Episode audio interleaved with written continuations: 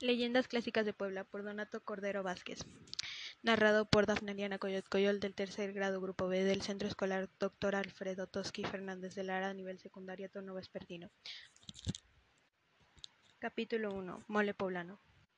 En el convento de Santa Rosa se vivía una inusitada emoción, pues el virrey visitaba la ciudad de Puebla. De todos los conventos le enviaban los más deliciosos platillos y solamente faltaba el platillo del convento de Santa Rosa. Las monjas ponían su confianza en Sor Andrea de la Asunción, pero a ella no se le ocurría nada. De repente, como inspirada por algo divino, comenzó a reunir todos los ingredientes, incluyendo un pavo que previamente estuvo alimentado con nueces, castañas y avellanas. Una vez fritos los chiles y preparados los demás ingredientes, los vació en el metate y con fervorosa fe, orando a todos los santos y santas, pero, pero sobre todo a San Pascual Bailón, patrono de los cocineros, comenzó a moler y moler. Todas las monjas rezaban, San Pascual Bailón, yo pongo el trabajo y tú la sazón.